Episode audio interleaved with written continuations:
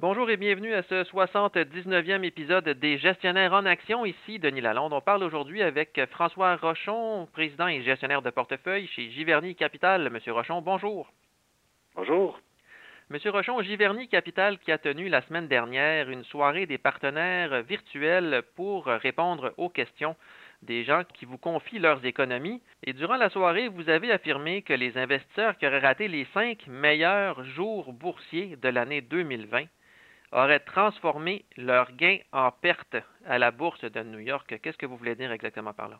Ben, en fait, si on regarde le rendement du S&P 500 en 2020, c'était en dollars américains de 18% incluant le dividende. Mais quelqu'un qui aurait manqué les cinq meilleures journées en 2020, donc sur à peu près 250 jours ouvrables, aurait eu plutôt un rendement de moins 18% Donc, le S&P 500 sans les cinq meilleures journées, c'est moins 18 au lieu de plus 18. Donc, c'est une différence majeure. Donc, je pense que ça démontre encore une fois, là, c'est des statistiques qu'on peut obtenir euh, et qui ont toujours été un peu comme ça. Quand on manque les meilleures journées à la bourse, euh, on obtient beaucoup moins euh, les bons rendements. Et ça démontre la futilité d'essayer de tenter là, des entrées et sorties de la bourse, d'essayer de prévoir quand est-ce rentrer en bourse, quand est-ce sortir. Je pense que la meilleure chose, c'est d'être là longtemps.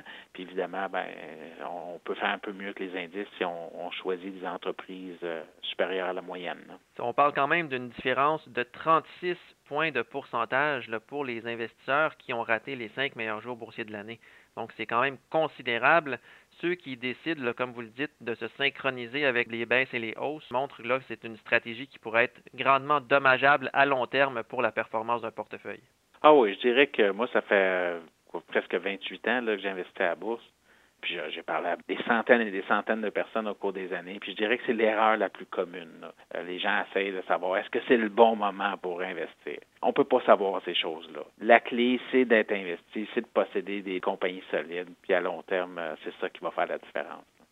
Et chaque année, durant la soirée des partenaires, la même question vous est toujours posée. Quel est le bon moment pour investir à la bourse? Et vous avez sensiblement toujours la même réponse, c'est-à-dire qu'il faut investir tout simplement quand on a les moyens de le faire. C'est toujours la même chose. Je pense que le, temps pour investir, c'est quand on a les capitaux. Puis évidemment, ça prend un horizon long terme parce que la bourse, ça fluctue. Euh, des baisses de 10% 20% et même parfois, ça va arriver une fois de temps en temps, euh, plus que ça, 50% C'est arrivé en 2020 où la bourse a baissé de 35 euh, en mars 2020. Donc, il faut être capable de composer avec ça. Une fois qu'on a accepté que la bourse fluctuait, je pense que la clé, c'est d'investir avec un horizon long terme, puis d'essayer d'être imperméable aux fluctuations boursières. Puis si on possède des bonnes compagnies avec un horizon long terme, je pense qu'on peut avoir des rendements mieux que pas mal n'importe quelle catégorie d'actifs. Et même de votre côté, vous n'aviez pas anticipé quand même une remontée aussi fulgurante des indices là, après la baisse de 35% comme vous venez de le dire, en février et en mars 2020. Donc, ça montre aussi que même les pros ont une stratégie plus long terme car ils ne sont pas capables de prévoir les rendements court terme. Non, on n'a jamais pensé qu'on pouvait prévoir la bourse. Euh, nous, notre travail, c'est de sélectionner 20-25 compagnies de qualité qu'on pense qu'ils vont croître la valeur intrinsèque à des taux supérieurs à la moyenne. Puis si on a raison euh, sur euh, ces prémices-là, ben, éventuellement, la bourse va le refléter. Quand la bourse va le refléter, on ne sait pas, mais si on garde nos titres 5 ans, 10 ans, qui croient leur valeur intrinsèque de plus que le S&P 500, ben, éventuellement, c'est comme ça qu'on pense qu'on va faire mieux. Et il y a aussi des investisseurs qui vous ont questionné sur les crypto-monnaies, à savoir pourquoi Giverny Capital boudait ce secteur-là? Pour quelles raisons exactement vous n'investissez pas dans les bitcoins et autres crypto-monnaies très en vogue en ce moment?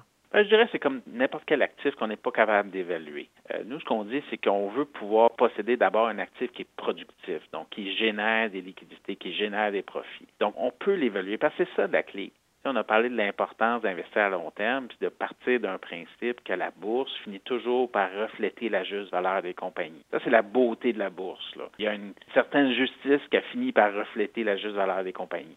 Mais si on n'est pas capable, nous, d'évaluer un actif ou une compagnie, ben, on, perd cette belle prémisse de base. Donc, nous, on dit on va focuser ces compagnies qu'on est capable d'évaluer sachant qu'un jour la bourse va refléter. Puis tous les actifs ou toutes les compagnies, il y en a beaucoup, là. Il y a beaucoup de choses qu'on n'est pas capable d'évaluer. Ben, tout simplement, on s'en tient loin. Là. Je pense qu'il n'y a rien de mal à éviter des, compagnies ou des types d'actifs qu'on n'est pas capable d'évaluer. La clé, c'est de dire ce qu'on acquiert, dans quoi on investit, ben, on pense qu'on est capable d'avoir une bonne idée de sa juste valeur. Donc, autrement dit, donc vous ne prétendez pas pouvoir savoir quelle est la valeur d'un Bitcoin, par exemple. C'est ça. Nous, on n'a aucune idée combien ça vaut. Est-ce que ça vaut 500 ça vaut-tu 5 000 ça vaut-tu 50 000 ça vaut-tu plus? On n'a absolument aucune idée. Donc, la chose, je pense, rationnelle à faire, c'est tout simplement de ne pas investir quand on n'est pas capable d'évaluer un actif. Et pendant la soirée des partenaires, vous avez aussi parlé de sociétés que vous détenez en portefeuille. Euh, j'aimerais qu'on parle un peu du cas de Disney qui va rouvrir sous peu euh, ses parcs thématiques. Euh, quel est l'avenir, disons, pour Disney cette année? Est-ce que c'est un avenir qui s'annonce encore plus radieux qu'en 2020 où on s'est reposé beaucoup sur la plateforme Disney Plus pour continuer de générer des revenus? Oui, ben quand Disney a parti Disney Plus en novembre 2019, je pense qu'il espérait atteindre 100 millions d'abonnés en 2024, je crois, euh, donc sur cinq ans. Et euh, ils ont atteint ça au dernier mois, donc euh, dans à peu près un an, pas tout à fait un an et demi. Là. Donc, c'est sûr que la pandémie a permis une accélération rapide du nombre d'abonnés pour Disney+.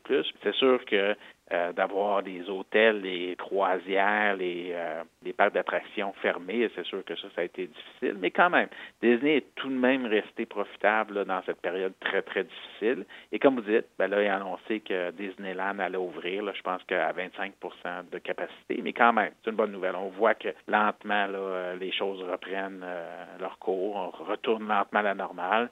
Donc à ce moment-là, selon vous, les actionnaires qui ont été patients avec le titre pourraient être récompensés.